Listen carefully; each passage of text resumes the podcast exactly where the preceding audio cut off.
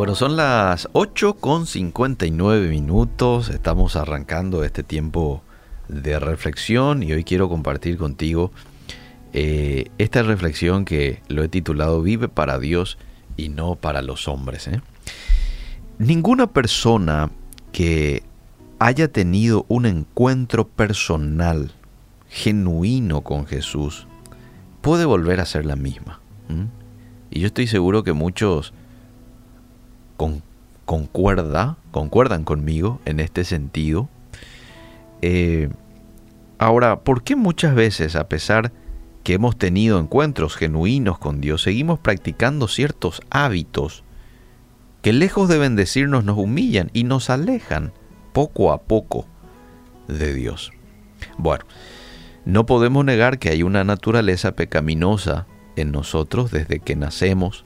Traemos en nosotros el pecado original que al crecer y tomar conciencia debemos de reconocer y necesitamos ser redimidos por Dios a través de Jesucristo. Ahora, cuando nacemos de nuevo y tenemos un encuentro personal y genuino con Jesús, lo que hacemos es renunciar a nuestra vida de pecado y comenzar a vivir una vida agradable a Dios. Si bien es cierto, mientras estemos en este mundo vamos a ser tentados, vamos a ser orientados y seducidos a pecar, eso no significa que ahora vivamos para satisfacer nuestra sed de pecado, sino que ahora, como somos nuevas criaturas, vivimos para negarnos a nosotros mismos y comenzar a hacer lo que Dios a través de su palabra nos indica. Y un texto de Gálatas es muy claro con relación a esto. Andad en el Espíritu y no satisfagáis los deseos de la carne. Andad en el Espíritu y no satisfaguen o satisfagáis los deseos de la carne. Esto está en Gálatas 5:16. Ahora, ¿por qué muchos de nosotros, a pesar de haber nacido de nuevo, seguimos ocultamente o no practicando hábitos que son desagradables delante de Dios? Yo pienso que lo hacemos porque no hay temor de Dios, tememos más al ser humano que a Dios. Entonces mucha gente quizás piense, bueno, mientras mi autoridad espiritual no sepa, no hay de qué preocuparse. Pero nos olvidamos del importante detalle sobre el ojo de Jehová. La Biblia dice que los ojos de Jehová están en todo lugar. Mirando solamente a los buenos, no, mirando a los malos y a los buenos. Está en Proverbios 15.3. El mayor error que un cristiano puede cometer es comenzar a vivir para la gente, para el ojo humano y olvidarse del ojo de Dios que todo lo ve. Cuando nosotros comenzamos a vivir para el ojo humano, bueno, seguramente vamos a tener nuestra recompensa humana. Esa falsa admiración que la gente te tendrá por ser íntegro delante de sus ojos.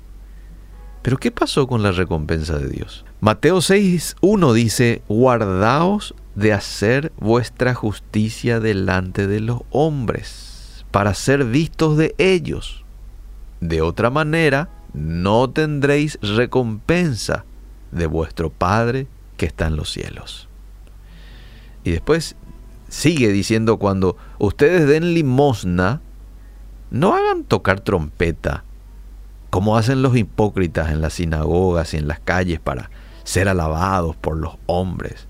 De cierto les digo que ya tienen su recompensa. Y después habla también de, de del ofrendar y del orar. ¿no? no hagan para el ojo humano. Háganlo para Dios, cuando vos orás, bueno, anda, encerrate en la habitación y cerrada la puerta, ora a tu Padre que está en lo secreto. Y tu Padre que ve en lo secreto, te recompensará en público.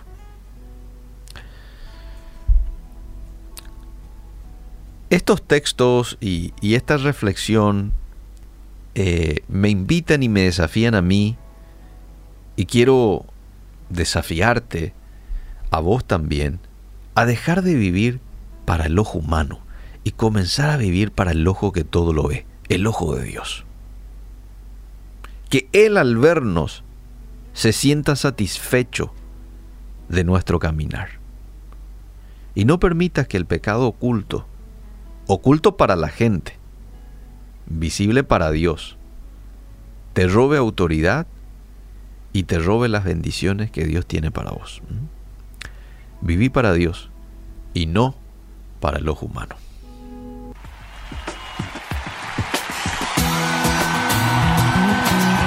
Vamos todos con las palmas esta noche y vamos a adorar al Rey de Reyes y Señor de Señores.